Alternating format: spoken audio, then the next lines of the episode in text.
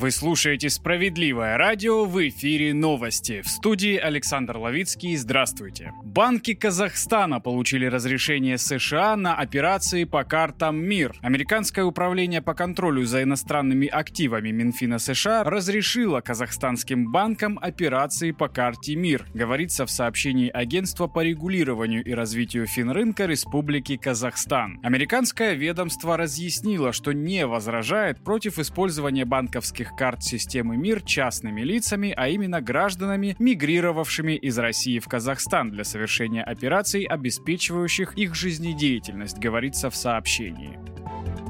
Центробанк выступил за сворачивание льготной ипотеки. В ЦБ призвали к отказу от льготной ипотеки словами «подсели как на иглу». Отрасль подсела на льготное кредитование, которое создает дисбалансы и искажает цены, а потому программу нужно сворачивать, заявили в ЦБ. В Минстрое считают, что в текущей экономической ситуации строй отрасли необходимы меры поддержки. Банк России выступает за постепенное сворачивание программы льготной ипотеки на новостройки, в то время как Минстрой и застройщики поддерживают продление всех льготных программ. Такую позицию озвучили представители рынка и госструктур на конференции Сбера «Время изменений. Итоги года и новые вызовы в отрасли».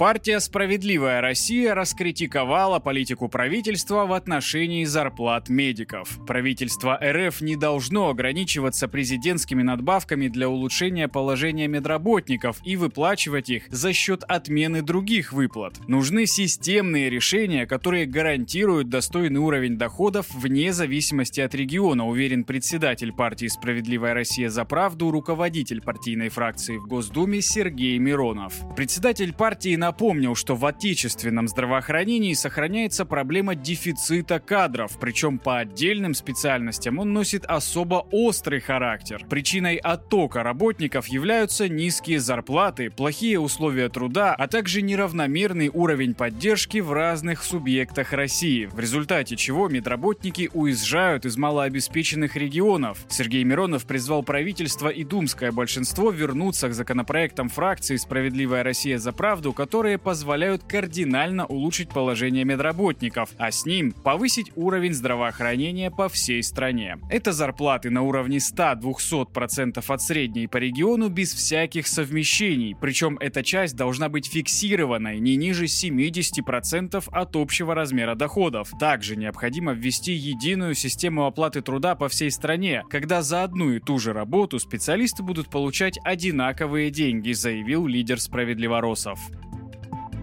Глава Роскачества Протасов поддержал идею увеличения сроков годности продуктов. Роскачество выступит в поддержку идеи продления допустимого остаточного срока годности продуктов, если она не скажется на их качестве и не навредит потребителям, пишет РИА Новости со ссылкой на главу организации Максима Протасова. Под остаточным сроком годности подразумевается период до момента, когда продукт следует утилизировать. Если сроки годности будут установлены не в ущерб потребителям, например, для товаров со сроком годности более года 40-45%, то Роскачество такую инициативу поддержит, подчеркнул он. А вот Роспотребнадзор объяснил россиянам, как правильно покупать продукты к Новому году. Продукты с коротким сроком годности следует вычеркнуть из списка предварительных покупок к новогоднему столу. В первую очередь необходимо продумать детали праздничного меню, составить список блюд – горячее, салаты, закуски, напитки, десерт, а также продуктов, которые нужны для их приготовления. Это сильно упростит пребывание в магазине и застрахует от того, что неприобретенным по забывчивости поблизости окажется какой-то ключевой ингредиент новогоднего блюда. Кроме того, список поможет рассчитать, сколько именно каждого продукта надо купить. В России появилось первое приложение соцсети с невизуальным доступом. Приложения Одноклассников и почты Mail.ru стали доступнее для незрячих пользователей. Одноклассники стали первым приложением соцсети в России, доступным для незрячих пользователей. Об этом сообщается в пресс-релизе сервиса, поступившем в редакцию Ленты.ру. Отмечается, что мобильные приложения соцсети и почты Mail.ru прошли проверку системы добровольной сертификации инклюзивного проекта Everland бренд, доступность торговых помещений, веб-сайтов и мобильных приложений. Согласно оценке, проводимой незрячими тестировщиками, каждое из приложений получило более 80 баллов невизуальной доступности из 100 возможных.